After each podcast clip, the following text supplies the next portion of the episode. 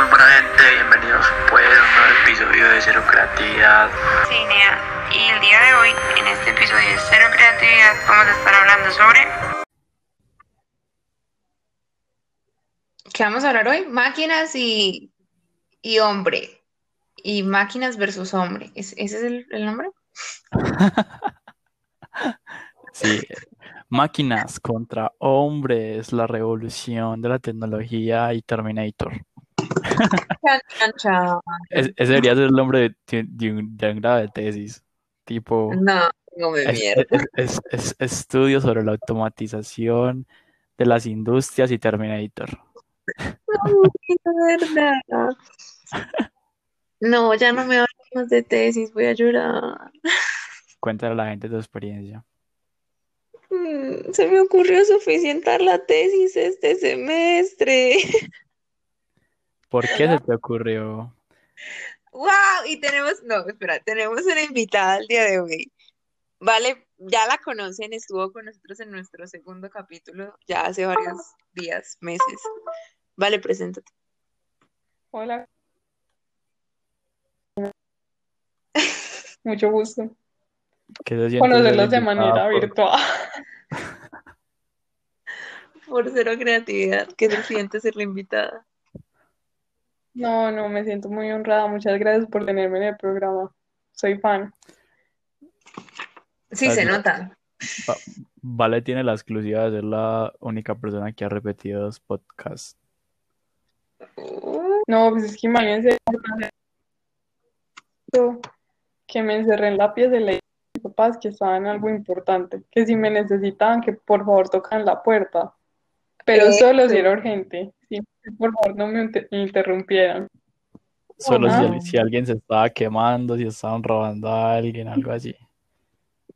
De resto, para Eso es lo que yo llamo compromiso.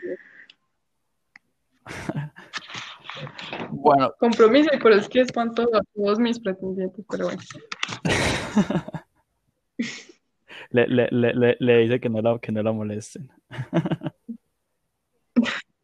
Es que por favor me llama cuando salga de mi pequeño descanso de fin de semana. No me vaya a llamar si no es urgente. Respete mi espacio. Si no le está pasando algo, no, por favor, no me escriba, no me hable, no me llame. Soy mi... No, es que en serio que respete mi descanso. Eso es... Aitana nos estaba contando su experiencia con la tesis. Ay, sí. Ah, sí. Si me notan hoy muy callada y, y poco, no mentiras, no poco animada, sino muy calladas porque ya mi cerebro está que explota, ya no, ya no puedo más. De la tesis. Además de que hoy madrugué a ir a la casa de Ospi. O sea, Ospi Mm, es y yo nos vimos hoy. Y Nos vimos por después, la mañana. exactamente, y él estaba más dormido que de putas. Y en, y en chanclas. Y entonces, Bajé, bajé en pijama, en chanclas y me puse un buzo para ocultarme en pijama. divino él. Y, y ya después de eso me puse a hacer un montón de vueltas, vine, me tomé las fotos con la camiseta de la novia de, de Ospi para que la puedan subir. Y ya después tuve una entrevista de trabajo y luego me puse a estudiar para la tesis, y luego tuve clase y luego otra vez para la tesis y aquí estoy. Una entrevista Para de que nos trabajo. sigan en Instagram. Sí, amiga. Ay, ¿Qué? no, amiga. Yo no sé, ¿tú cómo haces para respirar? O sea, yo hay veces me siento ahogada con las cosas que hago. Yo no entiendo tú. No entiendo cómo lo haces. No, y ay, es más, después de terminar clase, di clase de inglés de 6 a 7 y ya luego me puse con la tesis y ya luego los llamé a ustedes para esto. Imagínense.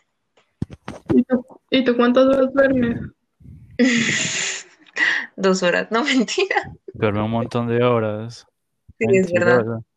Me Porque me duermo muy temprano, pues porque ya el cansancio no me da para más, ya la cabeza me explota. Ah, a mí también me pasa, pero Manéjame, No sé, no la sé. productividad. Yo creo que antes mi cerebro funciona de noche. De noche se activa. Yo no. No, yo no soy capaz. O sea, yo a las 11 ya estoy nula. O sea, yo ya no pienso a esa hora. Es como, Valentina quiere tal cosa y yo, puede ser que me estén diciendo una burra. Y yo, sí, sí, sí, sí, sí. No pienso a esa hora. A mí, a mí, a mí me, go- me gozaban dizque que porque me, me bañaba a las 12 de la noche. Qué rico ¿Y por qué ahora. Yo, yo, yo determinaba de estudiar el semestre pasado para macro y me, y me metía a bañarme a las 12 de la noche. Durísimo. O sea, le, le recomiendo, no hay nada mejor estudiar y me pegaba un te bañar. Sí. Ay, ¿y por qué a las 12? Pues, Vale, no hay hora más deliciosa para bañarse que eso no sale tan, como, como con el cuerpo tan, tan rejuvenecido. O sea, cuesta y puf. Yo también hago lo mismo, o sea, me baño lo más tarde que puedo. Normalmente me baño antes de grabar el podcast para estar bien alegre y luego acostarme a dormir, pero es que no me dio la vida, entonces acá estoy. Creo que ese ese es el primer recomendado del podcast. Báñense lo más tarde que puedan. Van a Y no hagan la tesis. es. No hagan la tesis si están en un quinto semestre apenas. Esperen otro sí, no hay necesidad, si ya, no hay afán. como decir, ya estoy a nada de graduarme, ya tengo que hacerlo en algún momento. Por afanadas, todas afanadas de que entró a la universidad por graduarse. Adelantando puras materias. Nosotros vamos regla, ¿cierto? Vale. Hmm. Estamos disfrutando el momento. Yo también disfruto el sí, yo momento. no tengo afán. No, yo no tengo afán. Sí. Como me Ya- encanta madrugar para clases de seis. Voy a aguantarme otros cuatro en este, en este trote. Clase 6 de la mañana, de la tarde. Ya uno, ya uno hasta le, le gusta. No es como, ay, qué rico madrugar mañana para ver series de tiempo. No. Uy, no. Yo, yo hubiera, yo hubiera agradecido uy, Vale, tú cogiste series de tiempo y por eso no necesitas econometría 2. Ay, pues le rogué a Catalina para que me la habilitara junto con Navas. Y si no la habilitó. Dios. No, es, en- es en serio que le rogamos. Le rogaron. Y yo odio rogarle a la gente. Le hablamos por ahí un mes y yo era, Cata, al fin nos vas a habilitar eso. Y se me hacía la boba. Hasta que el último día que había para registrar materias, faltando media hora, se dignó a habilitarla. Que usted- si ustedes lo hacen es bajo su responsabilidad. Yo como pues, obviamente. Y pues nos la habilitó. Pero el profesor dijo como, o sea, ya me vi la primera parte de la clase y dijo, muchachos, el único prerequisito que necesitan para esta materia es econometría 1. Y yo, "Ah, gracias Dios, gracias. O sea, no pidió la 2. Y aparte, hay mucha gente que es de ingeniería matemática. Entonces, eso también es un punto bueno para mí porque, pues porque ellos no han visto, ellos no ven econometría. Entonces, entonces los Entonces- más suave. Pues no, y aparte que ha sido, pues hoy que dio como la clase, eh, mostró las evaluaciones y me parecieron súper justas. Son dos parciales cada uno del 25, un trabajo del 25 y un seguimiento del 25 que son tareas semanales. Pues súper bien. Sí, muy regla. Pues regla, regla, así como que uno diga, uy, eh, puedo dormir la materia, no, porque si está como tesa, porque es, son modelos para hacer predicciones económicas. Sí. Entonces, pues sí que sí hay que estudiar. Vale, no sé, yo, Pero está yo muy bacán. estoy muy indignado con esa universidad. Pero ¿a qué hora estaba economía matemática? Vale, a la misma hora que macro. De nueve y media a ¿Y quién once. la estaba dando? Héctor. Yo creo que sí. No, yo estoy muy indignado. Me dejaron coger esa materia. No. No, pero igual, pero igual, mira, o sea, viendo econometría 2 de este semestre, el próximo semestre ya puedes ver todas las materias del énfasis, pues no hay, no hay lío tampoco. No es que a mí, a mí lo que más rea es que no lo haya podido ver es por la universidad. Esa fucking universidad no me deja progresar en la ¿Por vida, no qué? me, no me deja progresar con micro, no me deja progresar con el énfasis. Ve micro con que la cogiste. Solo la estaba dando John Jairo. Mm, ya. Pero pero nos, está- nos estamos desviando de la temática del día de hoy. Dana se duerme. No, les iba a decir que, que, que, ah, que, que el pregrado de ustedes no son tan corruptos como en el mío. En el Osby. corruptos. Osby le da una rabia porque, por ejemplo, a mí este semestre me habilitaron tres materias sin, sin prerequ- con prerequisito que yo estoy viendo hasta ahora. Y, por ¿Cómo, ejemplo, cómo te habilitaron cosas? tres materias que yo necesitaba prerequisito que hasta ahora voy a ver y las estoy viendo juntas. Pues literal, yo le escribía por WhatsApp a mi, a mi jefe de pregrado, le decía, Johnny, necesito que me hablas de esta materia, porfa, que no quiero ver esto, solo seis. Y le, me dijo, mándame el código. Y me habilitaba las que quisiera. Y por ejemplo, se me cerró un grupo para el miércoles de 6 a 9 de la noche. Y yo quería ver esa materia con ese profesor porque yo necesito ver esa materia con Juan José. Entonces le dije al repri, yo, porfa, ábreme un cupo. Y me abrió un cupo. Pero imagínate que Dana tenía como 800 créditos que podía coger. 27 tengo habilitados. ¿Y por qué tienes tantos créditos habilitados? Porque le pedí el favor al repre que me habitara 27 créditos y me dijo que sí. Es que O sea que tú cuántas materias estás viendo. este semestre 8. Qué ¿Ocho? loca, marica. No. Eso Dana es loca, Qué nea, loca. Si yo cogí seis y yo estoy como calculando mis horitas, yo bueno, voy de 7 a 9, de 2 a 3, en los huequitos que me ¿Qué? ¿Por qué veo tanta clase? Ahora con 8 me muero. Es que yo me estoy muriendo. ¿Cómo así? Pero es que es loca, marica. Es que es, es como loca. Está haciendo cosas sin necesidad. Pero, pero es porque en el fondo me hacen feliz. O sea, yo me estreso y me, y me canso mucho porque obviamente yo soy humana, como las máquinas. O sea, yo no soy una máquina, soy humana y me canso. Pero eso no significa que no me haga feliz. Me hace muy feliz así ser sobreproductiva. Uy. Ah, Eso es lo importante. Oigan, ¿cuál es que es el tema? Máquinas versus hombres versus Yo creo que. Dan acabó de dar un punto muy válido porque las máquinas nos van a, a, a superar. Pero, es- pero todo lo contrario, yo no pienso que nos vayan a superar. Una Dana robot es- podría haber nueve materias, trabajar, hacer Hacer la podcast, tesis. hacer tesis, sin cansarse. Uy, Pues es, es que yo pienso que depende de la máquina y depende de la, como de la idea con la que se, se haga. O sea, porque puede que, por ejemplo, un computador es una máquina y a ti te, te facilita el trabajo, por ejemplo, pero, no te va a reemplazar. pero, pero porque se construyó para que te ayude, pero de tal forma también se puede construir algo que te reemplace. O sea, por ejemplo, hay máquinas que soldan, soldan, y eso reemplaza el trabajo de una persona Amiga, pero porque es más eficiente. O sea, realmente yo pienso que los dos puntos son válidos. O sea, hay cosas que realmente no se pueden reemplazar por máquinas, pero hay otras actividades que a mí me parece que totalmente se pueden eh, robotizar. No sé si es la palabra correcta, pero yo creo que sí. O sea, yo sí creo que Vale tiene razón, pero por ejemplo, si a uno lo reemplaza una máquina, genera, la máquina genera, otro empleo. O sea, tiene que haber un humano detrás que, que la haya pensado, o sea, tiene que haber un ingeniero, ahí está generando un empleo, tiene que haber alguien que la haya como construido, o sea, o, o si la hace otra máquina, alguien que haya pensado hacer esa otra máquina y quien arregle la máquina, o sea, yo no creo que la máquina se arregle sola. Ahí necesita un factor humano, ¿no?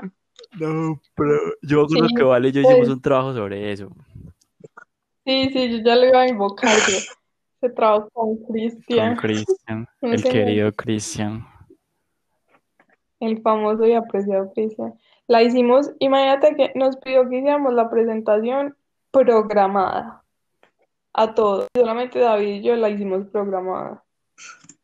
Sí, y lo, y lo Ah. peor es que nunca, nunca lo mencionó. Pues todo el mundo lo hizo en PowerPoint y luego a nadie le Sí, importó. sí, a nosotros no nos...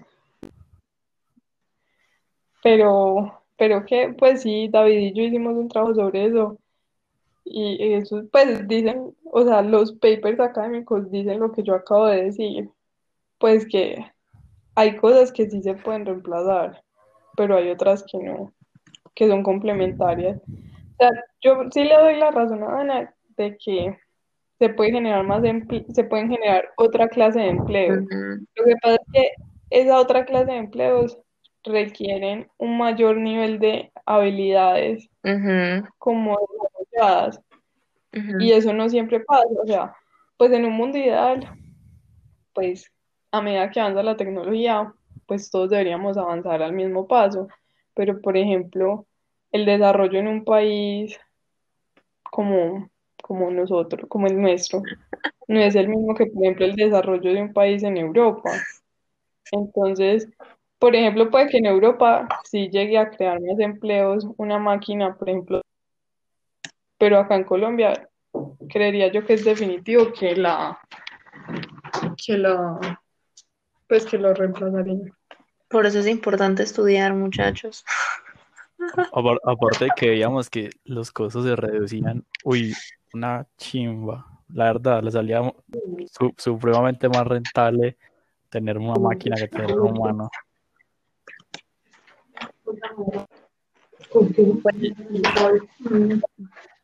Bueno, ti, Ajá. Y obviamente los empresarios les vale, les vale ver que los empresarios solo quieren ganar plata. ya. ujú. No hay ninguna, no hay ninguna razón de más para que ellos prefieran contratar a un humano. Además de que se apiaden de ellos. No, yo sí creo que sí hay cosas que una máquina no puede hacer que el factor humano sí entiende. No, pero, o sea, pues, sí, habla no, tú. vale, sí, Pues lo que yo iba a decir es que hoy en día, por ejemplo, yo no sé si tú has escuchado lo de Machine Learning, que es un algoritmo que se va corrigiendo a sí mismo cada vez que le, se le ingresan más datos.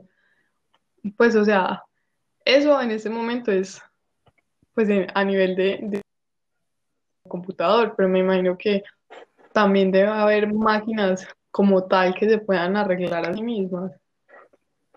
No sé, pues me parece como, Pero, como factible. o sea, yo creo que el, el punto es que la, la, la máquina no tiene una, una mente que pueda determinarse frente al azar. Es que yo creo que ese es el problema, que la máquina no puede predecir algo.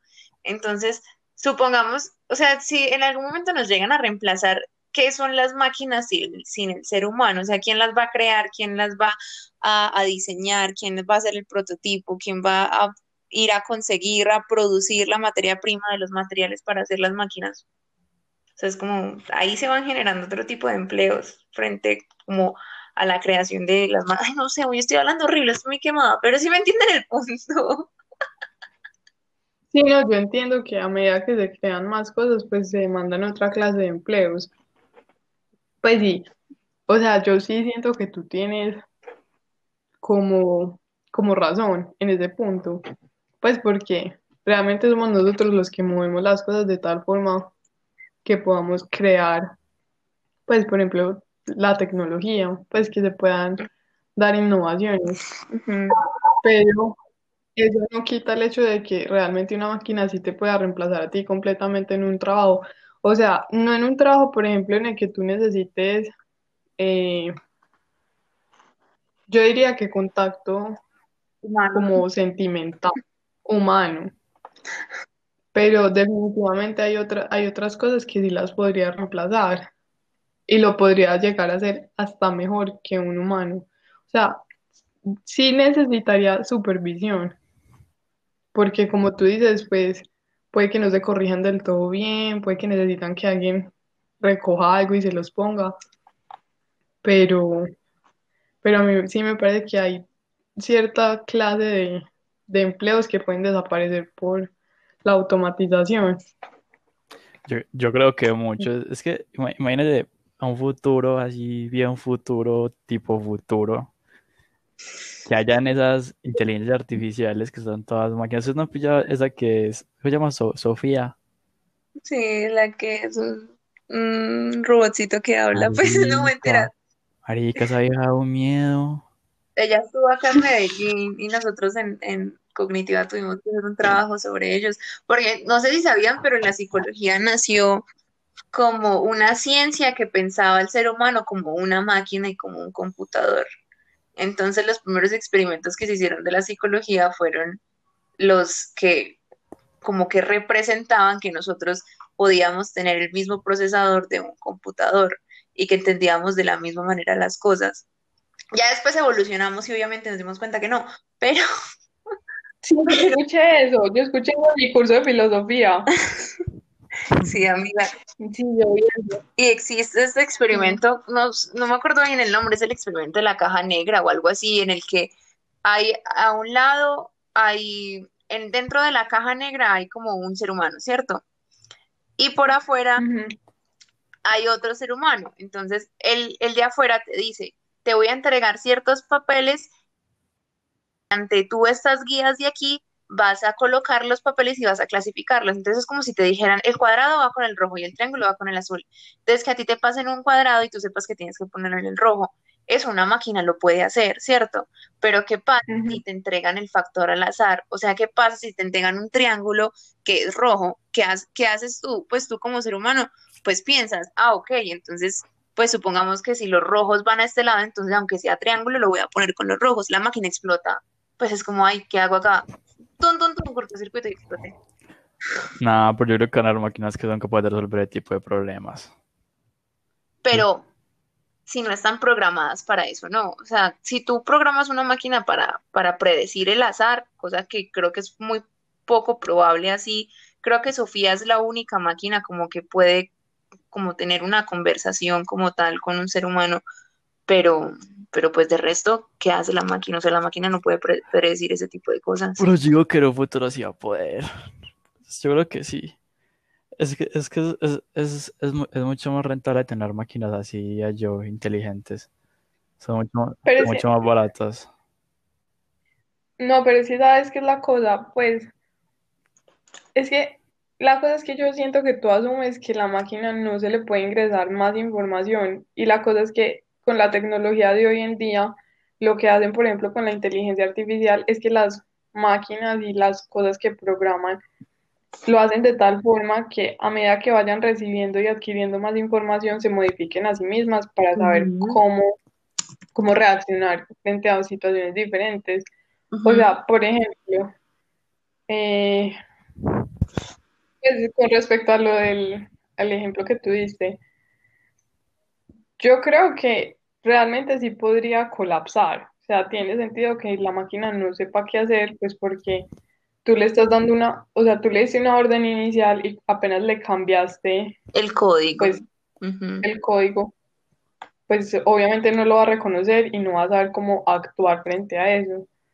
Pero asumiendo, por ejemplo, que sea un mecanismo que a medida que tú le ingreses datos y adquiera, por ejemplo, información, yo creería que sí puede llegar a, a darle un, un giro inesperado a las cosas y de pronto clasificarlo, porque es que, o sea, por ejemplo, en lo que tú me dices, si te entendí bien, tiene que clasificarlo por color y por forma. Ujú. Puede llegar a decir, listo, eh, yo no lo voy a clasificar. Sin embargo, si lo quiere clasificar por forma, debería ir en triángulo. De- si lo quiere clasificar por color, debería ir en tal.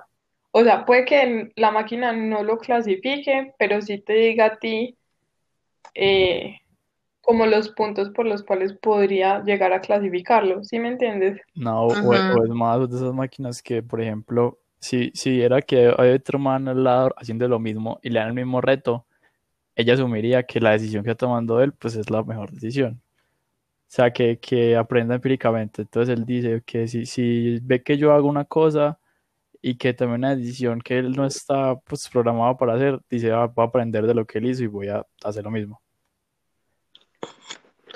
Pero, o sea, ¿ustedes creen que las máquinas pueden aprender empíricamente, como dice Ospi? Yo creo que van a llegar a un punto en el que sí. ¿Y cómo se supone que pueden hacer eso? Se supone que el aprendizaje es algo, una habilidad exclusivamente humana.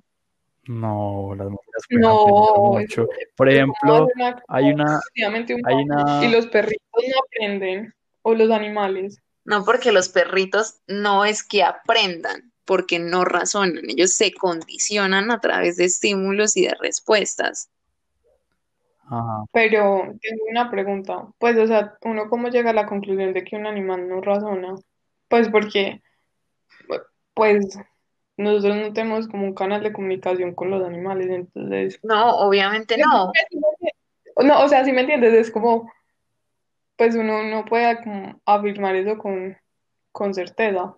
O sea, o no, obviamente no. Uno siempre debe tener, pues, lo que decía Sócrates, la ignorancia, pero, pero los perritos, pues más que todos los perritos, porque son como los, los mamíferos que más como tienen desarrollada esta habilidad de interactuar con el humano, aprenden por condicionamiento. O sea, tú al perrito, es que es algo básico, si tú al perrito Pero mira lo regañas, él entonces se condiciona que cada vez que él haga eso y tú lo vayas a regañar, entonces él ya lo deja de hacer, pero no porque aprenda, porque él sabe que eso está mal. O sea, yo creo, o sea, yo pienso que los perritos no saben que lo que hacen está mal, sino que ellos entienden que tú los vas a regañar cuando ellos hagan eso, entonces se condicionan, igual que al, al revés.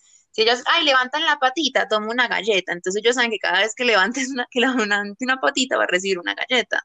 Eso es un condicionamiento, pero no es como que razonen que algo está bien, algo está mal, o aprendan que si hacen esto van a tener una, pues no, pues no sé. Pues yo siento que de pronto no tienen eh, pensar si algo está bien o está mal, pero sí tienen la capacidad de pensar como, bueno, si hago esto, me van a dar esto. Y para mí eso sería un, un razonamiento, ¿no? pero, pero yo, Pero- yo, yo estoy de un poco de acuerdo con Dana. Es como que yo- ellos, ellos crean, ellos crean su, su propio, pues su propia percepción del bien y del mal a base de este tipo de cosas. No es como uno que razona, bueno, está, Apre- ¿por, por qué está mal matar a alguien? Yo no, yo, no creo que ellos se sientan mal si matan a alguien. Creo que se van a sentir mal si los regañan porque mataron a alguien. Exactamente. Es que el aprendizaje, yo digo que es una característica como e- exclusivamente humana, porque el aprendizaje no es solo como, como uno saber que no lo tiene que volver a hacer, sino que tiene un montón de, de- de factores diferentes y entre esos, como dice Ospi, es la moralidad. O sea, tú aprendes que algo está mal porque te lo dijeron, porque entiendes que eso no lo debes hacer, porque entiendes que afectas a otra persona. Pero, por ejemplo, mi gatico en estos días mató un pajarito. ¿Ustedes creen que Fénix logra entender que matar un pajarito está mal o que el, o que el pajarito sufre? Él entendió porque mi papá le pegó y porque le dijo eso no se hace. Y por eso no ha vuelto a matar un pajarito. Pero no, él no es como que, ay, qué pecadito el pajarito, lo maté, eso está mal. Pues no. Pero, pues, pero está mal como desde tu punto de vista, pues porque uno pretende conservar los, pues, los otros animales, ¿cierto? Pero, Sí, pues, yo me imagino que desde el punto de vista del gato, del gato, pues, pues a él le da igual, o sea, es, es que ellos, pues, fueron domesticados, entonces como que me, pues, tienen sus instintos. Mi perro mantiene matando todo, todo, y mata animales. En estos días mató un grillo, yo como, ay, qué pesar del grillo, era feliz boleando ese grillo por todas partes. Pero, que, eh, la cosa es que, o sea, yo no me refiero a que un animal pueda pensar si algo está bien o está mal, porque es que inclusive eso para nosotros es, es complicado de definir. Sin embargo, o sea, de lo que yo te entiendo es que los animales se comportan y se condicionan de acuerdo a los estímulos que reciben, pero es que nosotros también nos condicionamos que claro, nos, que nos dan, pues, o sea, entonces no, claro, o sea, Es que o sea, no veo mucha diferencia, o sea, por ejemplo, para mí matar está mal, pues primero porque yo me levanté en una familia, porque yo o quiero ser vegetariana, entonces cómo matar a alguien si no quiero matar un animal, ahora cómo matar a una persona, pues sí me entiendes, hay muchas cosas de mi contexto que me han condicionado para pensar así. Pero Pero- no es como que yo desde chiquita haya dicho, no, pues es que me parece que matar a alguien está mal. Pues yo pienso que matar a alguien, pues obviamente eso no está bien en ningún contexto, o sea, no vayan a pensar que yo quiero matar gente, pero, pero yo siento que es así por, por como por cómo te han condicionado. Amigas, O sea, entonces no, o sea, a pesar de que, por ejemplo, uno pueda razonar, la, los estímulos han sido mayores y eso determina yo cómo me comporto.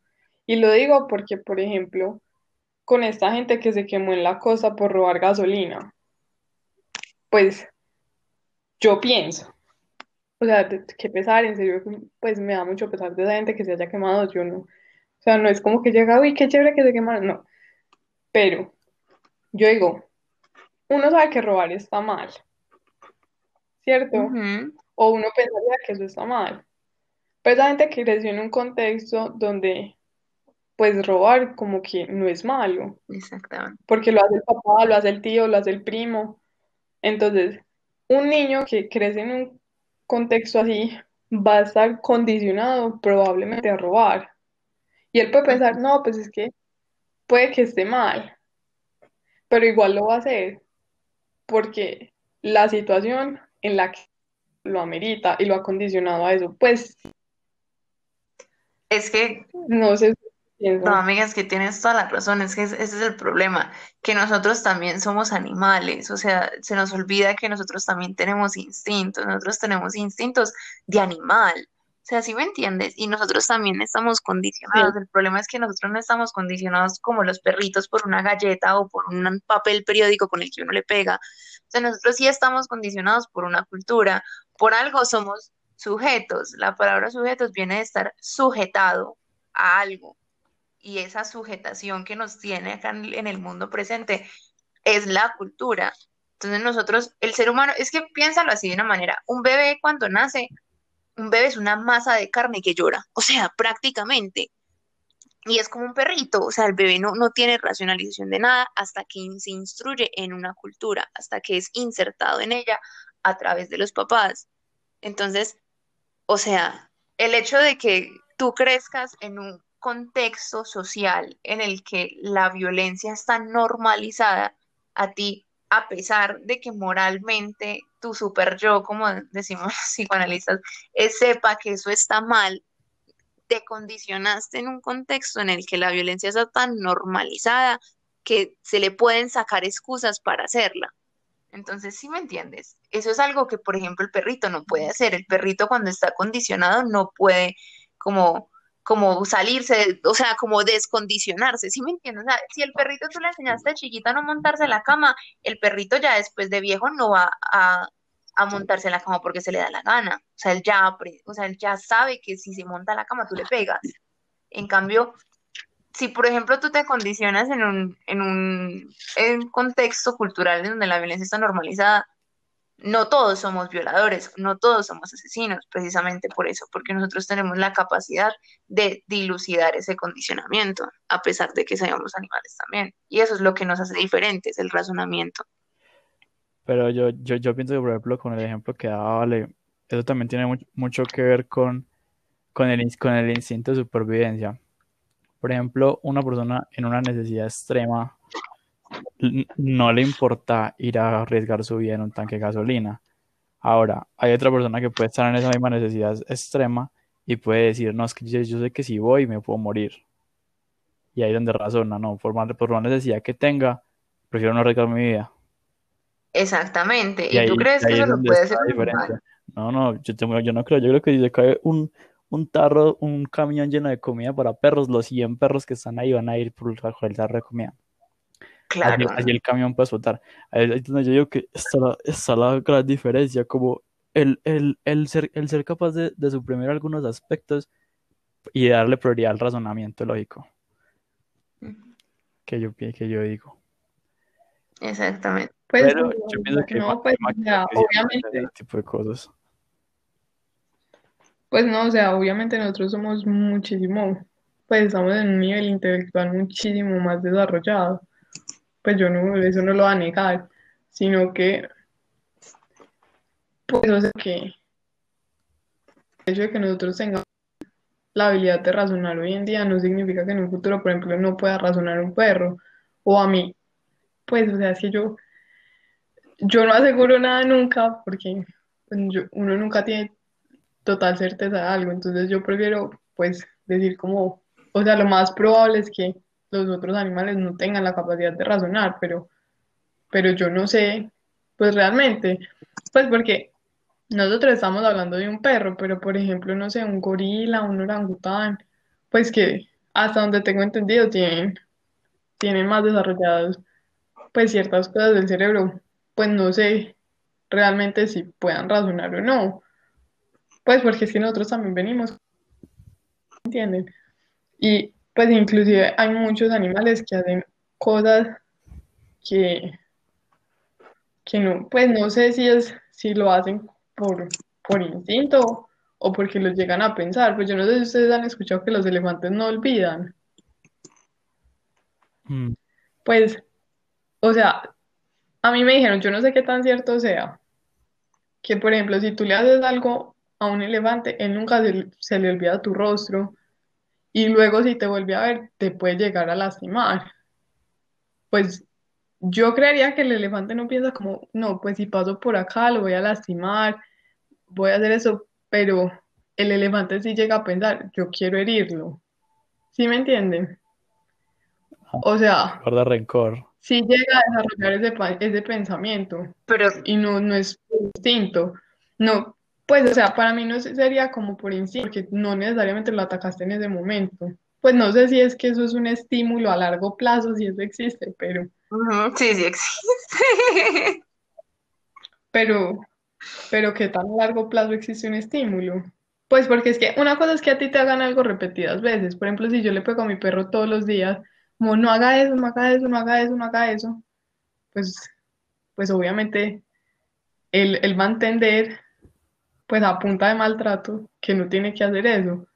Pero si yo le hago solamente una vez algo a un animal, no sé si eso es lo suficientemente poderoso como para categorizarlo como un estímulo. Pero es que hay algunos estímulos que uno a veces ni siquiera los recuerda y tú reaccionas frente a cosas que en tu cabeza tú, en tu nunca sucedieron. Es como, Marica, me encanta. es, es, es Yo por, te dije eso una vez. Es por ejemplo mi hermana. Mi hermana le tiene miedo a los gatos, pero peor, ella ve un gato y se pone a llorar, se pone a chillar, se esconde. Pero marica, nunca tuvimos un gato, nunca tuvo un encuentro con un gato. Ay, la Y es, lo amo. y es que lo que pasó fue que en algún momento de su vida tuvo alguna situación con un gato que la traumó, ella ni siquiera la recuerda y la traumó de por vida y ya solo reacciona al gato como en estado de alerta. Y, y eso le- Así ella no se acuerde. Es un estímulo inconsciente. ¿Te acuerdas que te expliqué eso? no, Claro, yo, yo aprendo todos los días con Dana Tejada Serrano. Ay, la amo.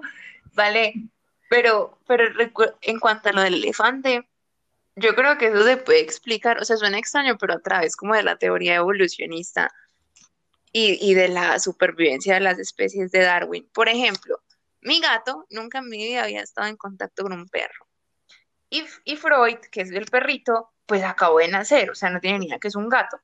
Pero aún así, los dos se comportan como perro y el gato. O sea, como el, el típico dicho de, de el perro persigue al gato y el gato le gruña al perro porque hay que fastidio y este va y le muerde la cola, entonces el otro va y le pega.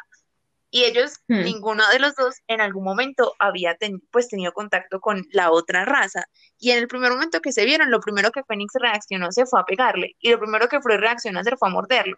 Entonces, ellos en ningún momento habían tenido un condicionamiento como previo al- a la experiencia que tuvieron. Pero mira que a través de, pues como de la historia de evolución, los gatos y los perros nunca se han llevado bien. Y siempre entonces uno termina persiguiendo al otro y el otro matando al otro y así. Entonces, yo creo que con los elefantes es como lo mismo, o sea, como ese instinto de supervivencia, de si me atacan, en algún momento tengo que volver a atacar.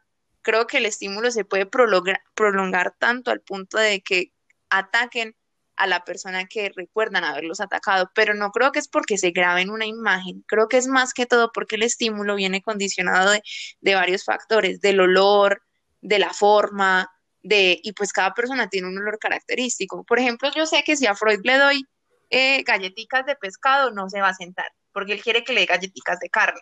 Entonces, si al elefante se le acerca una persona que no tiene el mismo olor de la persona que lo golpeó, pues no lo va a golpear, porque no es el estímulo que se le presentó anteriormente. ¿Sí me entiendes? O sea, sí, sí, yo sí me pongo muy habladora a veces, Perdón. No, no, o sea, sí, yo entiendo tu punto, Ay, pero pues no sé, no sé, Que miedo no ser y alguna- por eso voy a plantear, No, no sé, no sé si existe la posibilidad de que el elefante llegue a pensar en no responder al estímulo, no, ¿sí me entiendes? En que tome la decisión, yo no, o sea, yo no. pues es algo muy humano. Pues para... Pero es que, es que eso es lo que a mí me parece curioso. Y yo lo pensé mucho desde que hice el, el, el curso de filosofía. Nosotros nos damos mucha exclusividad. O sea, en serio que es a veces hasta absurdo. Pues nosotros es como, no, pues es que nosotros somos la especie inteligente, eh, nosotros somos los que dominamos al mundo, eh, pues, pues porque nosotros nos podemos comunicar, obviamente aprendimos muchísimas cosas, desarrollamos muchísimas habilidades que nos han permitido vivir en la sociedad en la que estamos hoy. Pero yo me pongo a pensar, pues yo le puedo hacer una evaluación a un animal, Ujú. pero yo no puedo estar completamente segura de que el animal no piensa. O sea, porque es que, por ejemplo, con esto, yo no sé si fue un orangután, no, creo que era un gorila, que hablaba en lenguaje de señas. Por, O sea, para mí, si puede llegar a aprender a comunicarse con nosotros y a pedir cosas, pues tiene que llegar a razonar. Oye, pero es que yo, yo, yo pienso que, por ejemplo, no, el ser humano aprendió en la historia a, su- a suprimir muchos comportamientos muy instintivos. Por ejemplo, el, el orangután puede aprender a comunicarse con uno, puede tener una conversación, lo que sea, pero al mismo instante en el que haya algo que le active ese instinto, el, el orangután va, va a ser más reactivo que el humano. O sea, el humano puede decir, no, eso me está provocando. El orangután solo puede lanzarse y ya. Y, y eso es parte de la evolución como tal. pero es que, Pero es porque nosotros se nos ha dado la oportunidad, o sea, y porque nosotros yo siento que se la hemos, pues no quitado a los animales, o sea, tampoco pues yo pienso que, ay, que entonces hay que vivir todos en la selva otra vez, no, o sea, pues si estamos donde estamos es por algo, pues porque hemos sido los, los que mejor nos hemos adaptado, hemos sabido cómo, eh, pues sobrevivir a la adversidad, pero pues eso no significa que solamente nosotros hayamos continuado desarrollándonos. O sea, yo me imagino que los animales también, o sea, de pronto no a la misma velocidad, no en el mismo sentido, pero definitivamente tiene que haber algo en ellos que los haya dejado, pues que les permita. O sea, es que evolución de las o sea, el que sea, el que mejor se adapta es el que, o sea, hay cosas que obviamente les tocó hacer por instinto, sino que tiene que haber un desarrollo de tal forma que, o sea, no que animal, por lo menos hay algunos que se acerquen. Es que nosotros cuánto llevamos gobernando la historia humana, pues la historia, es que, es que imagínense la historia humana, o sea, es que ni siquiera yo me, me refiero a la historia de la Tierra. O sea, solamente desde que contabilizaron a Cristo llevamos dos. De ahí para atrás, póngale otros, otros 3.000, 5.000. También, para que otras especies logren Es igual, yo pienso que la, la la capacidad de... evolución, yo siento que la evolución humana fue, al- fue, un- fue algo como muy único. Tienen que pasar demasiadas cosas para que una especie evolucione a este nivel. Es una, es una serie de esos uno tras otro, de casualidades, de circunstancias que lo dejan a uno hasta acá, que yo las veo muy difícil que se repitan. Para mí se pueden repetir, pero si yo digo que dentro de unos mil, tres mil, cuatro mil años se repita, yo lo veo muy complicado. Como puede que puede que pase, como puede que no. antropocentrista. Hmm, esa es la, esa es la palabra. Pero, Nosotros somos muy... a- a- amiga, pero por ejemplo, o sea, yo desde mi postura, yo no creo que nosotros seamos como menos animales que los animales. O sea, suena feo. Pero, por ejemplo, lo que tú estabas diciendo ahorita del orangután, creo, si no estoy mal, leí que el orangután había logrado entender ese, pues entre comillas, entender ese lenguaje de señas por repetición. Nosotros también aprendemos por repetición. Estas máquinas que, que se van como mejorando así solas que me estabas contando, eso, pues en mi cabeza hace clic como si fuera un aprendizaje por asociación. Entonces, y nosotros también hacemos eso. O sea, nosotros no somos los animales. El problema es que, y es que, por ejemplo, el, la tesis que yo estoy haciendo sobre los criminales, o sea, hay una parte en la que yo acepto que nosotros tenemos instintos, y es que uno no puede negar eso. O sea, tenemos instinto de supervivencia, tenemos instinto de hambre, algo que se el organismo. El problema es ese. Eso yo creo que eso es lo que nos diferencia de los animales, que a pesar de que los dos tenemos un organismo que funciona y puede funcionar como tal, el ser humano tiene algo mucho más trascendental. O sea, va a sonar súper drogado y estúpido, pero o sea, yo sí creo que los seres humanos tenemos alma, que es algo que yo creería que los animales no tienen. Y por ejemplo, el inconsciente que es lo que a mí me gusta estudiar, eso es algo que los animales tampoco pueden tener. O sea, y por más antropocentrista que suene, eso es exclusivamente humano. Un animal no puede tener un inconsciente, eso es prácticamente imposible. Yo creo, o sea, y estoy segura que, que pueden haber mil textos que, que corroboran que eso es imposible, es que a mí no me entra en la cabeza. Pues no. Pero que, ¿cuál es la definición de inconsciente? Pues amiga, el inconsciente, pues es que definirlo es un poquito complicado, pero el inconsciente es todo eso que marca a una persona que no está presente en la conciencia. O sea, por ejemplo, supongamos, tú naciste, ¿cierto? Y a partir de los más o menos un año, ocho meses, así a ti se empieza a crear el inconsciente, según Freud.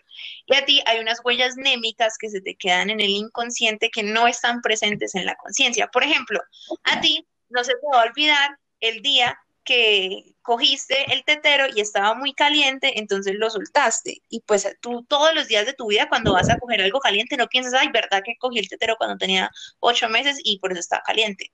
A ti te queda una huella anémica de que las cosas calientes no las vas a, a coger, pero va mucho más allá de eso, va del sentimiento que te hizo como padecer esa, esa acción, ese hecho y ese momento. ¿Cómo te sentiste? ¿Cómo reaccionó tu mamá? Ah, no es que me sentí horrible, pues, o sea, eres un bebé, obviamente, pero pues esas cosas son las que no te acuerdas, que tienes inconscientes y que sí están presentes en ti. Por ejemplo, lo del gato de la hermana de Ospi. O sea, yo le expliqué ese día a Ospi, la hermana que tiene un súper trauma con los gatos y nunca habían tenido un gato. Claro, eso es una huella anémica inconsciente que yo creo que un animal no puede tener. O sea, los animales no pueden tenerle miedo a algo que no conocen. En cambio, el ser humano sí. Si me entiendes, eso es un inconsciente. Ay, no sé. Pues, no sé, pero, los animales sí, le pueden tener miedo a lo que no conocen. Sí, como que. Pero pues yo no creo que sea por subconsciente. Yo creo que es más, es más como ese instinto que ellos manejan. Por ejemplo, Lana, nunca, yo nunca la había bañada y cuando estaba chiquita la, la llevamos a un charco. Oiga, e-, esa, esa perrita se escondió, no quería nada, no quería nadar, no quería no sé qué. Y, ella, ella literal, pues el único vez que había estado en el agua era nunca. Pero es lo mismo que yo les explicaba con el perrito y el gato. O sea, eso es como cosa evolutiva. En cambio, tú por evolución no le tienes miedo a los gatos. O sea, tu hermana por evolución no le tiene miedo a los gatos, ¿o sí? Ah, entiendo. O sea, hubo una experiencia previa de la que ella precisamente no se acuerda. Es más, por ejemplo, cuando a ustedes les pasa de que, de que ven la cara de una persona y ustedes dicen, yo esta persona la he visto en alguna parte, pues esa cara me, me super suena. Eso es un lapsus que está escondido en su inconsciente, porque ustedes pudieron haber visto a esa persona por la universidad, ni se fijaron en ella, pero su inconsciente sí la guardó. El problema es que el, traerlo a la conciencia es mucho trabajo humano el que hay que hacer. O sea, no les cuesta demasiado acordarse de la cara de esa persona hasta que no encuentran el recuerdo específico. Mm, a veces pues, o una palabra, cuando se les va una palabra que, que ah, a pucha la tengo en la punta de la lengua. O sea, lo entiendo, pero creo que con lo de los animales, lo del gato. Pues tú dices que eso es algo evolutivo, pero, pero no entiendo entonces eso dónde queda almacenado. Es porque, o sea, obviamente mis papás, pues como y todo ese tipo de entonces, pues desde, desde lo que tú me estás diciendo, ¿cómo hace eh, pues una, un animal para saber que no se debe juntar con otro solamente por cuestiones evolutivas? Has tenido contacto con el otro, pues yo me atrevería a decir que es más instinto que por, que por razones evolutivas. O sea, me imagino que el perro ve al gato y le ve las uñas y dice, pues no pensará, pero da peligro. Pues sí me entiendes, creería que es más porque lo puede asociar el otro animal como peligro a que, a que tenga eso como, como pues ya incluido en el paquete. Pero piensa de dónde viene ese instinto de peligro. O sea, ¿cómo ellos logran entender que es una señal de peligro? O sea, yo sí creo que eso viene por evolución. Porque la raza más fuerte siempre es la que termina exis- sobreexistiendo. Y no sé cómo es que dice esa mierda. Pero, Pero, pero- pero, es- no, pero pues, por ejemplo, cuando, pues no sé, chiquito, por ejemplo, tú aprendes que, bueno, o sea, porque los papás le dicen aún eso, pero probablemente porque en algún momento también tocaste algo caliente y, y luego sigues dando eso. Pero, pero yo creería que desde un momento inicial, o sea, el comportamiento es, es consecuencia de un estímulo, pero no, pero no es porque en tus genes venga algo ya predeterminado. O sea, tú logra, o sea, logra como captar la información, procesarla y, reaccionar ante ella. Pero no sé, no sé hasta qué punto es porque tú lo tengas grabado, que cómo tu cerebro logra procesar. Pues no sé, amiga. O sea, ponte a pensar en, por ejemplo, todos, tanto animales como seres humanos, tenemos instinto sexual, ¿cierto? Mm, Piensa tú por qué te sientes atraída ante cierto tipo de hombres. O sea, todos tenemos como entre comillas un tipo de hombre. Pongo, pues, o sea, suena la forma bobo que suene. ¿Por qué crees que tú te sientes atraída frente a cierto tipo de hombres que de pronto, inconscientemente, aunque tú te hayas dado o no dado cuenta, tengan una característica en común? No, pues yo la verdad entiendo gente que tiene el pelo largo. Pues, o sea, si yo llego a atraer a alguien así, puedo llegar a ciertas conclusiones. Pero, pues, me gusta, me gusta mi propia econometría porque por eso estoy, o sea, tiene ciertas características que a mí me parecen atractivas. Entonces, Exactamente. Pero Espera, Dana, Dana, dime. puedo intentar esto, yo quiero intentarlo. Dana, yo Dale. una vez hablamos de esto también. Vamos a ver si comprendo. Mi discípulo. Hay mucha gente que se siente atraído por cierto tipo de hombre, por ejemplo, en el caso de las mujeres, que cumple con ciertas características del papá. Y eso es un síndrome que no me acuerdo bien cómo se llama, que es como un enamoramiento que uno desarrolla de chiquito hacia la figura materna o paterna. Pero Edipo. también existen, No. los casos. Sí, es Edipo, no sé. Sí, es el complejo de Edipo. Pero también existen los casos en los que se genera algún tipo de repulsión por algún tipo de experiencia y antes se busca como todo lo contrario. Exactamente. Y eso, pues, si no estoy mal, es como los, los casos más famosos. Y, alguna vez es como, es, es como eh, otro tipo de experiencias que lo llevan a uno, por ejemplo, a, a después experimentar que uno le gusta a la gente, por ejemplo, más inteligente o así súper súper inteligente. Eso es, eso es otro complejo que desarrolla, pero por otra razón, ¿cierto? Sí, pero explícame, crecimiento. toda la razón. O sea, supongamos que tú como mujer valoras en un hombre la cualidad de la inteligencia. Eso puede ser por muchos factores, demasiados, como dice Ospi, puede ser por complejo Edipo, lo que quieras, pero también puede ser porque a ti de chiquita te inculcaron que la inteligencia era algo de admirar, era algo importante, era un, un factor que determina la personalidad de una persona. Pero entonces, si los seres humanos tienen, eh, comparten el instinto sexual con los animales, ¿tú crees que los animales piensan en ciertas características de la, de la persona con la que se van a parear o los animales simplemente tienen el instinto de reproducirse?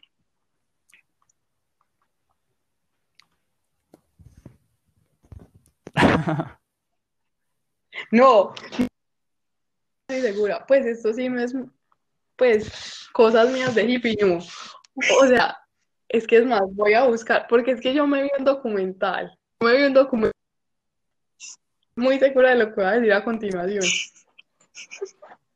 Animales escogen las parejas típicas que tiene el, pues, o sea, la, el, la- pues, el otro animalito con el que se quieren aparear. O sea, es más, los animales que se les dificulta el, pues, el apareamiento. O sea, no es lo mismo, no es lo mismo. Por ejemplo, hay ciertos pájaros que son de ciertos colores para atraer, pues, un- una pareja para aparearse. Sí. El fenotipo de ese pájaro es diferente. Le puede significar problemas a la hora de encontrar una pareja reproductiva. Y estoy segurísima de eso. Qué risa. O sea, Pero, o sea, pues, es no, una pregunta. en serio que sí estoy segura de eso. O sea, pero, pero el fin de los pajaritos es reproducirse al fin y al cabo. O sea, es, el fin es la persistencia de la, de la, de la, de la raza, de la, ¿cómo es que se De la llama? especie. Gracias, de la especie. Claro. Ese es el fin del pajarito, Ujú. supongo yo.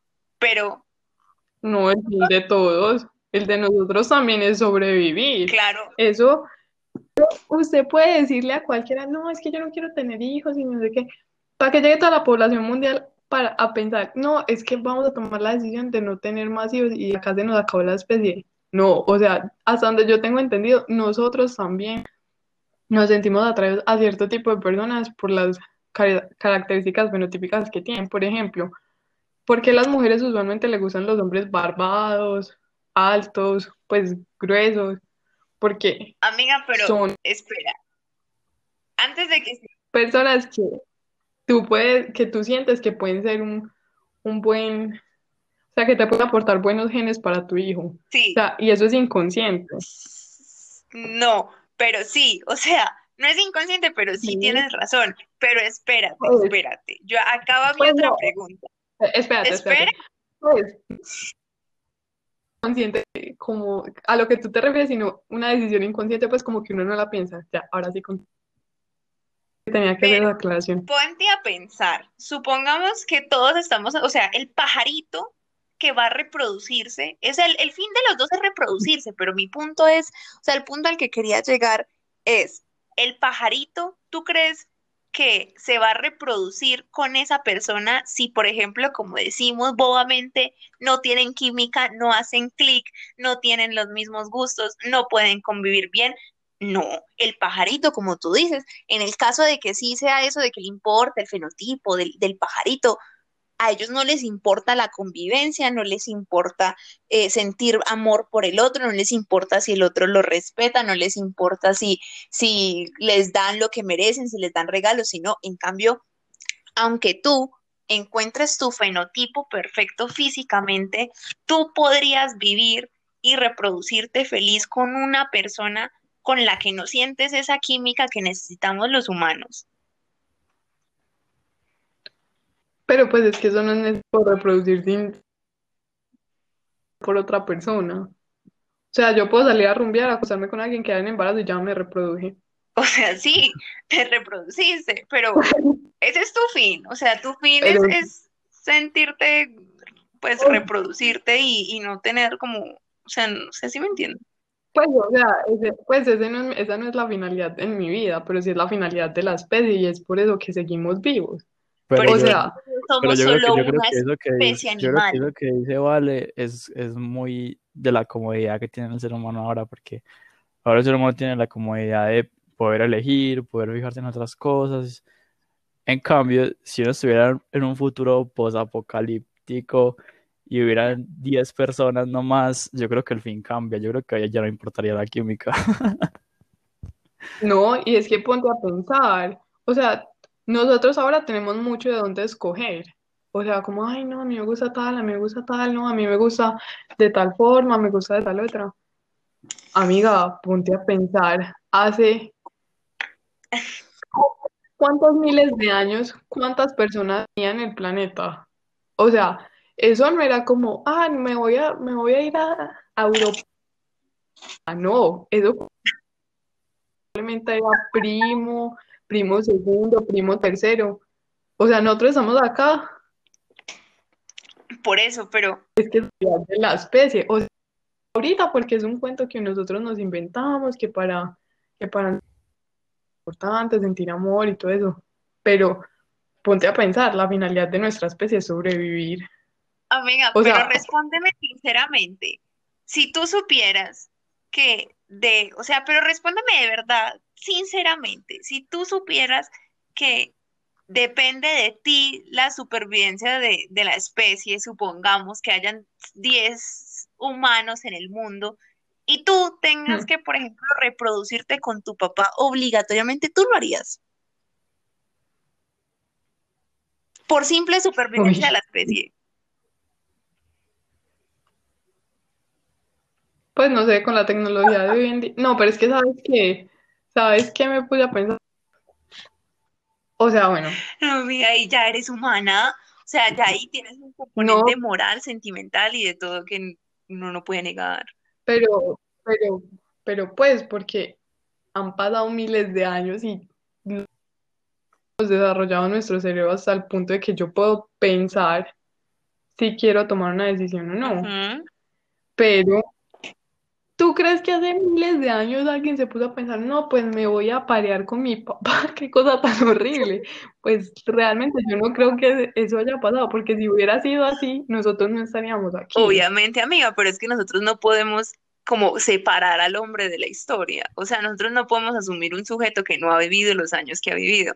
Entonces, por eso yo me pregunto, si de verdad el fin de la especie fuera sobrevivir y, y tenerla coexistiendo en el planeta, ¿tú crees que el ser humano, cuando ya después de todos estos miles de años de historias que tú decías ahorita, a este punto, tenga otro ser humano y con el único que se pueda reproducir es con el papá, ¿y tú crees que lo va a hacer? O sea, ¿tú de verdad crees que, La verdad, yo creo que sí. La verdad, yo creo que sí. sinceramente, amiga, o sea, tú, tú te reproducirías con tu papá, de verdad, o sea, ponte en el lugar.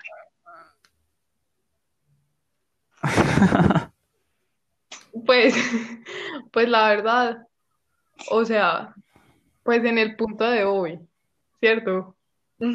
O sea, esto va a sonar súper raro, pero, o sea, no solamente porque me parecería demasiado raro reproducirme con mi papá, sino porque eso más genéticos a mi hijo. O sea, daría el acto y porque me parecería supremamente extraño y que no debería pasar, porque mi hijo puede salir con malformaciones. Amiga, pero mira, o sea, mira lo mismo que está pasando contigo. Hace años la gente no tenía en cuenta eso. Mira todo el montón de cosas que me acabas de traer, como no, es que me parece que, bueno, además de eso, no es que mi hijo puede tener problemas. Entonces, ahí hay un factor humano que te está haciendo dudar que el fin de la especie sí es la supervivencia y la reproducción. No, yo no estoy dudando de eso. No, o sea, yo lo estoy dudando en mi caso. Pero, o sea, o sea, en serio, una situación extrema, yo creería que sí puede llegar a pasar. O sea, es que es muy diferente si tú se lo planteas a una persona. Es que si yo te digo, no, es que te tienes que acostar con tu papá para que sobreviva.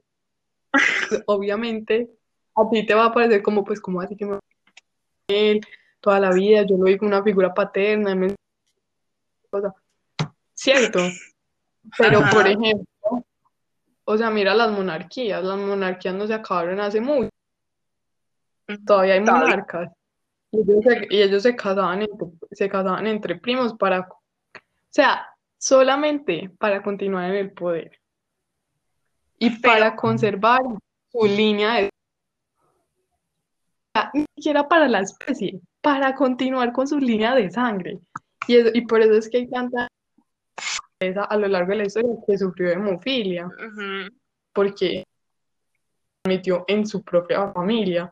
Pero ima- ahora imagínate, o sea, pues, o sea, realmente es muy diferente que a ti te digan como, no, es que se tiene que acostar con su papá, a se tiene que acostar con un primo.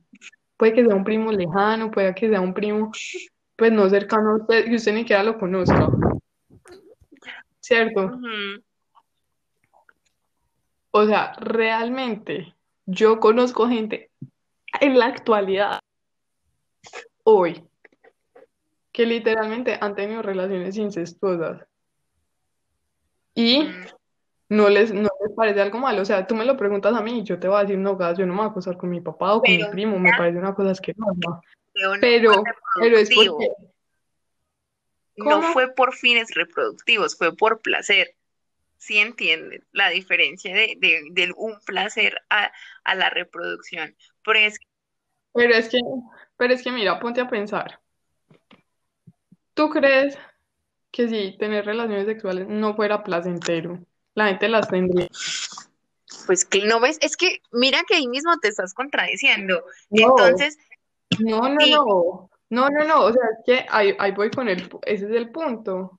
O sea, realmente son placenteras para poder continuar con la reproducción. por eso, y si no fueran placenteras, por ejemplo, hay, hay gente que, que es asexual y no tiene placer, entonces significa que por eso, que significa que aún sigue Pues, teniendo pero es un una en instinto de cuantas, es reproducción. una en personas, es Pero- una en cuantas personas. Amiga, pero eso no significa que no pueda pasar, es que eso es el ser humano, o sea, si me entiendes, no hay pajaritos asexuales, o sea, no hay un pajarito que no quiera reproducirse porque es un instinto sexual.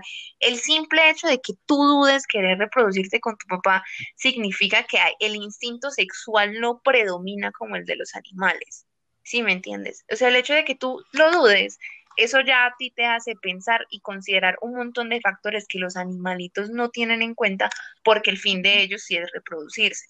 En cambio, el de nosotros no es como tal reproducirse. Si fuera ese, lo primero que me, o sea, yo le hago esa pregunta a cualquiera y lo primero que me dicen, claro, pues hay que sobrevivir la especie. No se ponen a pensar, no es que pues es mi papá, ¿cómo se te ocurre? Pues es que de pronto me puede salir mal formado.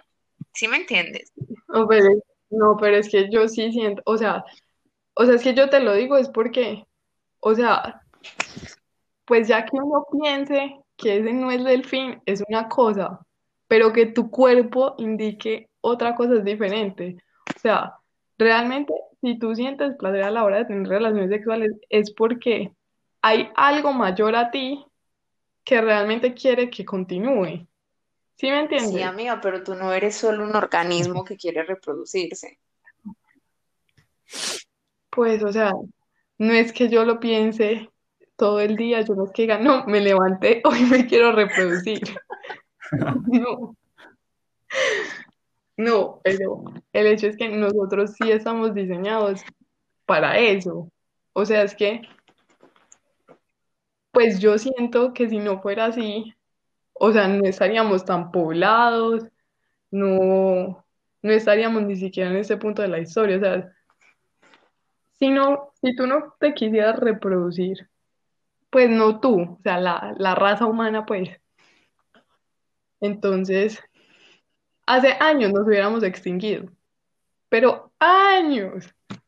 O sea, es eso, o sea, puede que tú pienses que no te quieres acostar con tu papá, es un ejemplo supremamente drástico, pero, pero el fin, el fin mayor sí existe, y por eso creería yo que nosotros tenemos ciertas características, y por eso hay factores fenotípicos que alteran ese tipo de, de instintos, pues por decirlo así. Pero, bueno, no, ya la última pregunta dejamos que Ospi intervenga, quiero saber la opinión de Ospi. Pero amiga, supongamos que entonces el fin es reproducirse, sean o no sean placenteras las relaciones. Entonces, ¿qué pasa con, por qué se inventaron los métodos anticonceptivos? O sea, ¿por qué existe esa genialidad de uno poder sentir el placer sin reproducirse? Si el fin fuera, el fin mayor fuera reproducirse, ¿tú crees que se habría inventado la vasectomía? ¿Se habría inve- inventado la ligadura de, cosas de trompas de falopio? Si el fin mayor fuera reproducirse, o sea, si la gente no pensara en la sexualidad como algo placentero y no como algo reproductivo de supervivencia. Es que no te escuché, perdón, se me fue el internet. No, amiga, tranquila. ¿Desde dónde te quedaste? No, como lo, lo de los métodos anticonceptivos. Ya se me olvidó. Pero, ah, que pues, amigo, o sea, si los, si realmente el fin mayor fuera reproducirse, independientemente de que las relaciones fueran placenteras o no, Ujú. o sea, yo creo que los anticonceptivos, la vasectomía y la ligadura esta de trompas son la evidencia de que el ser humano no necesariamente quiere reproducir, o sea, no necesariamente quiere tener relaciones sexuales con la finalidad de reproducirse y que eso no es un instinto, porque es que, o sea, si no, no existirían, o sea, si no, tú no estarías buscando la opción de no querer reproducirte, pero sí sentir la- el placer, ¿sí me entiendes? O sea, creo que la reproducción en el ser humano no es el mismo instinto sexual del, del pajarito, del, del animal. Bueno, no, sí, ya.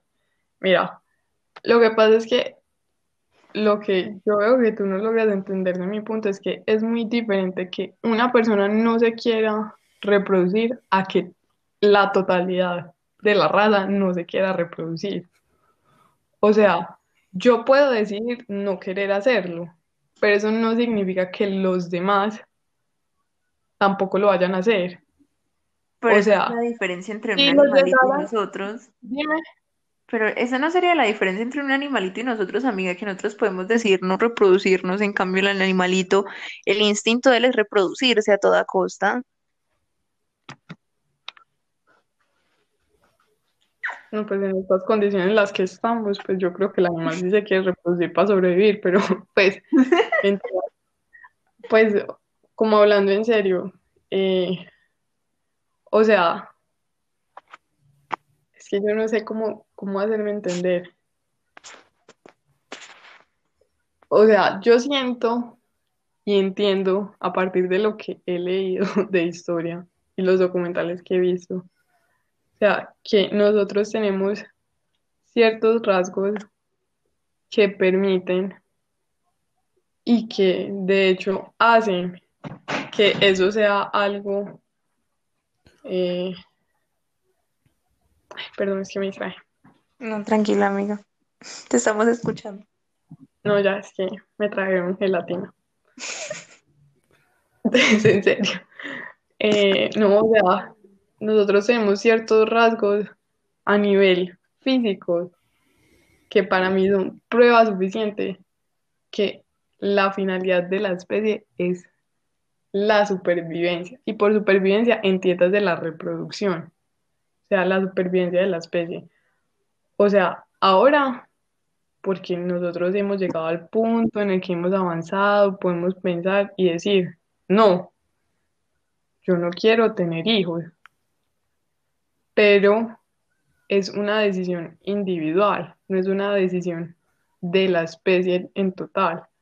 Entonces, que una persona decía, no, no apa- aparearse, o pues, o que no encuentre, o que se muera joven, pues son percances, ¿cierto? Pero como tal, yo no creo que llegue un punto en el que la totalidad del no, no quiero tener más hijos. Porque primero nuestros cuerpos están diseñados para tener hijos. O sea, eso como, como primera cosa.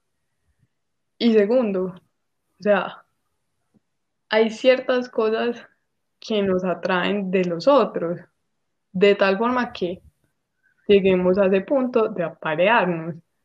O sea, en ese momento, pues sí, uno puede decir, no, no quiero hacer esto, de pronto sí, solamente quiero sentir placer. Pero, o sea, porque tú solamente quieres eso, pero no es lo que tu cuerpo quiere, o sea, tu cuerpo se desarrolló de tal forma que tú te puedas reproducir. Pero ya que tú piensas, no, es que no quiero tener hijos, o no los quiero tener todavía, es algo que el humano ha podido como controlar desde hace algunos años. Pero tu cuerpo, o sea, si nosotros, si la especie no se quisiera reproducir, a las mujeres no nos llegaría la menstruación. Y yo siento que no habría ninguna clase de atracción.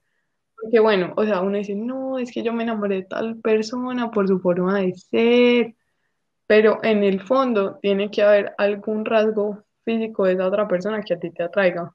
Puede que no sea atractivo físicamente, pero tiene que haber algún factor que de cierta forma te atraiga.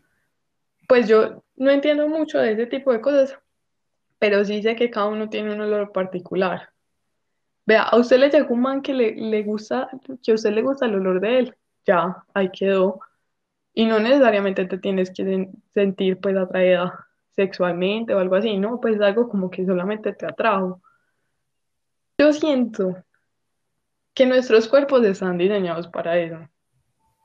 Si no estuvieran diseñados de tal forma, pues realmente entonces la finalidad de la especie no sería la reproducción. Pues y, y reproducción es, es la supervivencia de la especie. O sea, es eso. O sea, y te lo aseguro, en caso tal de que a uno le tocara aparearse con un familiar, yo estoy más que segura que llegaría al punto en el que puede pasar. O sea, uno acá dice, ay, no gas. Pero en la situación, yo creería que sí puede pasar. Yo no sé por qué, pero, pero sí me parece. Ya no sé. Creo que con eso fue suficiente. No sé qué más explicarles porque ya traté de explicar lo mejor posible mi punto de vista. Gordy, Ospi, ¿qué quieres No. decir? No, aquí podemos cerrar el podcast del día de hoy.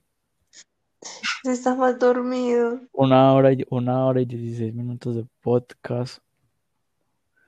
Fue un placer hablar con usted sobre los robots. Y no hablamos sobre los robots. Sobre los robots. Mm. Y por qué los robots no se pueden reproducir. No, mentiras. Nada de lo que todos se dijeron. Yo solo pienso que el humano está donde se merece estar. Por ser superior a los demás. En todos los sentidos. Ospi es la Mentiras. persona más antropocentrista que yo conozco. No, pues es que total, yo estoy de acuerdo con él. Nosotros estamos donde estamos porque, pues obviamente somos superiores en ciertas cosas. Pues no estamos acá hablando por un computador solamente porque un día pasó cierta cosita y no, o sea, pues No, yo obviamente pienso que, se que nota todas son discusiones que nosotros armamos. O sea, son, son debates internos humanos y, está, y estamos metiendo en conversaciones animales que la verdad no les importa una mierda lo que nosotros estamos conversando. Son nuestros propios problemas que nosotros creamos y armamos para no, para no sentirnos tan únicos seres inteligentes, pero no hay ¿Sabe ningún cuánto? animal que pueda discutir con nosotros esto. Entonces, ahí Hoy no. quedamos. Unos cuatro mil años. O lo discutamos con, con un robot, con una inteligencia artificial. Cuando es- reencarne. es- es- es que yo creo, yo creo que por eso vamos a hacer- terminar haciendo inteligencia artificial parecida a nosotros. Como para tener a alguien con quien conversar. A ver, a ver el punto de vista de ellos de las cosas, porque otro humano, pues otro humano. Bueno, es que no pueden, no pueden pensar, no pueden razonar las máquinas. No, yo creo que sí van a poder razonar y nos van a querer matar a todos. Ay, como el Terminator. Ay, Dios mío. Es que imagínese, no- nosotros hablamos de los animales como si fueran nada, pero imagínese que llegara una especie alienígena que sea supremamente más inteligente que nosotros. Ahí sí mi psicología no tiene dónde meterse. Pero ¿saben no. qué es lo que pasa? Yo creo que es por cómo vemos las cosas desde una perspectiva los tres. Por ejemplo, ustedes son economistas. O sea, la perspectiva de ustedes es muy diferente a la mía. ¿Sí me entienden? No, no, y aparte pues todos estamos moldeados por ciertas cosas, pues obviamente yo estoy influenciada por el, por el movimiento ecologista y animalista, y ustedes no. Entonces, obviamente es muy diferente lo que tú vas a pensar a lo que yo voy a pensar, porque yo, yo tengo un, un contexto diferente. Por ejemplo, en estos días que te dije que nos íbamos a morir por culpa de los químicos y la radiación. Pues, o sea, pequeño paréntesis acá, yo creo que la gente que si me llega a escuchar va a decir como, ay, no, esa niña debe ser como una hippie, man, debe mantener con el pelo, gas. No, yo soy asiada, como para cagar. Y también como carne. Pues, Soy hippie. eh, no, a lo que voy es que, eh, pues obviamente como yo me he metido más en esas cosas, pues mis opiniones van a estar formadas por los debates y las cosas con las que yo he tenido contacto, mientras que las de ustedes van a estar pues formadas por, por las cosas que ustedes leen, ustedes ven. Pues tú obviamente vas a ver, por ejemplo, las cosas desde un punto de vista más analítico, psicoanalítico, porque eso es lo que a ti te interesa, es lo que más te gusta. Mientras que yo lo voy a ver más desde un punto de vista medioambiental, porque es lo que a mí me interesa. Y pues, OSPI, como, Os bien. como una mezcla. De la probabilidad. Saca la probabilidad. Pues la verdad es que sí. ¿Cuál era la probabilidad de que estuviéramos hablando acá? Espérate. En estos días, ¿qué fue lo que me dijiste? En estos días me explicó una probabilidad, pero súper tonta, que sacó la probabilidad de que le pasara algo o algo así. ¿Cómo fue? ¿Qué ¿Te fue lo que hice? Ah, no, que, que, creo que fue con el, con el parcial de macro. Sí, que sacaste la probabilidad de cuánto. Ay, sí, de ganarlo, de perderlo. ¿De cuál era la probabilidad de ganarlo si, si, si contestaba todas las preguntas al azar? Y yo le dije a mi papá y todo, pa, yo la verdad no creo que vaya a estudiar más porque con esta probabilidad, si, si, si respondo todo al azar, tengo probabilidades de ganarlo. Entonces, ¿Cómo lo sacaste? ¿Las de Cristian? Sí, fue el de Cristian, ¿O cuál? el de Cristian. ¿Sacaste, sacaste cuatro a la algo? ¿O cómo sacaste la probabilidad?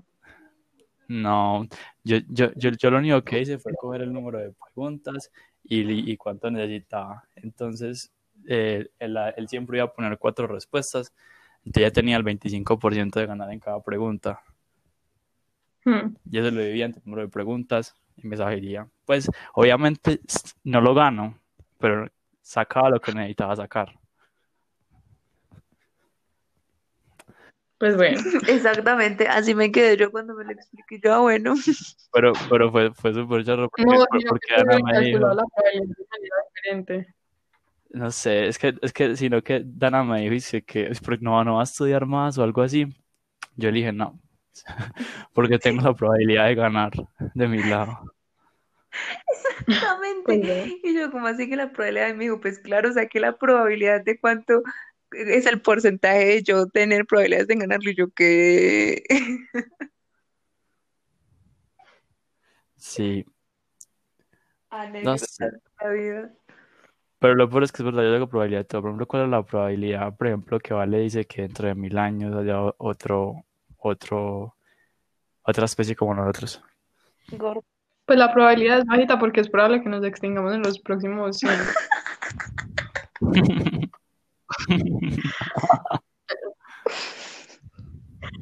Os saca Pues- la probabilidad.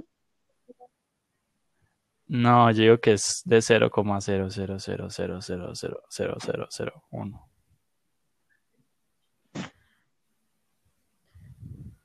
De que nos extingamos. Vos vi. No, de que haya otra especie como nosotros. Ah, No, pues, o sea, pues en este planeta es un poco complicado, pero en el universo eso es verdad. eso es algo que tú no puedes asegurar si, el- si no sabemos cuál es el límite del universo. No, pero yo, yo lo puedo asegurar en la Tierra, yo no lo puedo asegurar en el universo. En, Ah, en- bueno, es en el planeta donde existe la En el, probabilidad. en el planeta donde, donde no mentira, la probabilidad de existir en otros, en otros universos. Pero, pero en No. nuestro planeta que dentro de mucho tiempo haya otra especie como nosotros, yo lo veo muy difícil, principalmente porque estamos nosotros. Tenemos que extinguirnos primero. Gordi, Gordi, saca porfa la probabilidad de que yo termine la tesis antes del 24 de septiembre. 100%. La verdad es muy alta. 100%. Uy, sí.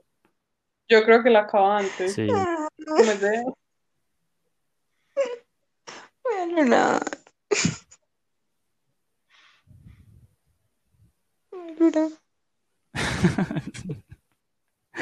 No, la probabilidad está de tu lado. Eso no lo sacaste por las horas de tiempo que tengo, las horas de sueño que debo tener, el montón de hojas que tengo que escribir. Ay, no. Quiero llorar. No, ya casi. Ya casi acabas. Cada día que escribas más es un día que Es que ese es el problema, Pues- amiga. el siguiente. ¿Cómo? Es que ese es el problema, amiga. Que eso es lo frustrante de hacer una tesis, que uno no puede escribir nada, porque uno se la pasa, se investiga, investiga y lea y lea. Y cuando se sienta a escribir, se da cuenta que necesita investigar un montón de cosas más y así se la pasa uno, y sin poder escribir una mierda. Mm.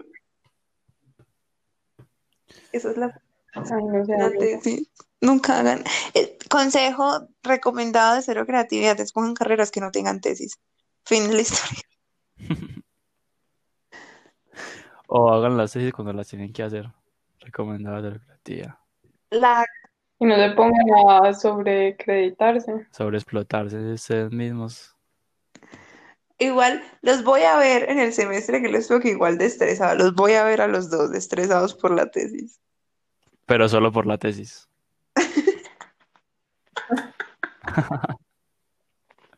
No va a haber entrevistas de trabajo, no va a haber psicotaller, no van a haber ocho materias. ¿Cierto, Valen? Hmm. Pero van a tener novio, novios, novias, esposos, no sé, vida social. Eso es lo bueno, que yo no tengo ninguna de esas. Yo creo que nadie tiene vida social en cuarentena. Un poco Yo sí complicado. mucho vida Dana hoy. Es verdad. Gordi, estás hermosa. Ustedes saben hace cuánto yo no veo a otra persona de mi edad. Hace como un mes. Imagínate, ¿cuál es tu vida social? Yo creo que nadie tiene vida social. Mi vida social es sacar el perro tres veces al día. Me encanta. Yo quiero tener esa vida social. Mi vida social, no, súper chévere. No sabes lo mucho que disfruto ver a la gente sin tapabocas en la calle. Po- Ah, otra cosa, pónganse el tapabocas, gracias. Consejo para todos, sin que me lo hayan pedido. O sea, yo odio, odio salir a la calle y ver gente sin tapabocas. La gente como que cree que to- no estamos en pandemia, es como, como que me indigno. Me indigno porque, o sea, lo peor, que fueran jóvenes todavía me los puedo, pero son unos cuchos, son los de la población vulnerable y son los que menos se cuidan. Y uno los ve, se entran con, la, con los mismos zapatos con los que salieron a la calle, saludan al amigo de pico, me ponen tapabocas, entonces, ¿ya para qué? Señores, si se quieren morir, ahorren, ahorrenos el costo en el sistema de salud, tómese unas pasticas y ya. Pero no, salen a la calle sin tapabocas.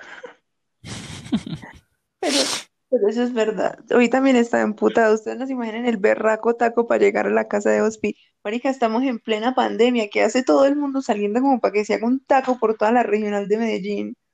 Ay, Dios mío. es que mucha gente saliendo. A mí me han tocado puros sacos a las veces que salía. Qué porquería.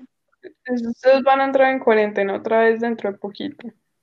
Se supone Sí, que ya estamos en estamos. todos los fines de semana. De viernes a lunes nadie puede salir. No, pero eso no es nada, no es tan drástico. O sea, peor en Bogotá que tienen ciertas localidades cerradas del todo. Yo sé que aquí hay, yo sé que aquí hay barrios en los que no se puede entrar. Bastantes. Pero normalmente pues solo los fines de semana y ya. Y eso jode, ese fin de semana no pierde tiempo. Un putas. Yo lo aprovecho para la tesis. Todos los días. Bueno, al menos. Bueno, hace poco llegó una hora y media. Momento de cerrar la cortina, cerrar el telón de este nuevo capítulo en el que hablamos de la vida, de la humanidad, De la de la reproducción. reproducción. Gente, usen, usen condón, planifiquen. Ahí es donde están suprimiendo su instinto de supervivencia. Supriman su instinto de supervivencia, por favor. Más son menores de edad. Eso no se puede suprimir, eso está ahí siempre. Solamente protéjase para no traer más seres humanos al mundo a contaminar. Bueno, está bien. Ya vieron el- los dos puntos de vista de estas dos mujeres. ¿Y el de Ospi, cuál es la Bueno. probabilidad de que alguien tenga razón? ¿Cuál es la probabilidad de que las dos tengan razón? ¿Mm? Cero. Yo la tengo. Me gusta, me gusta la conclusión. Mentiras. Bueno, todo bien, se cuidan, la buena. Todo bien, la buena con orreas. chao. Chao.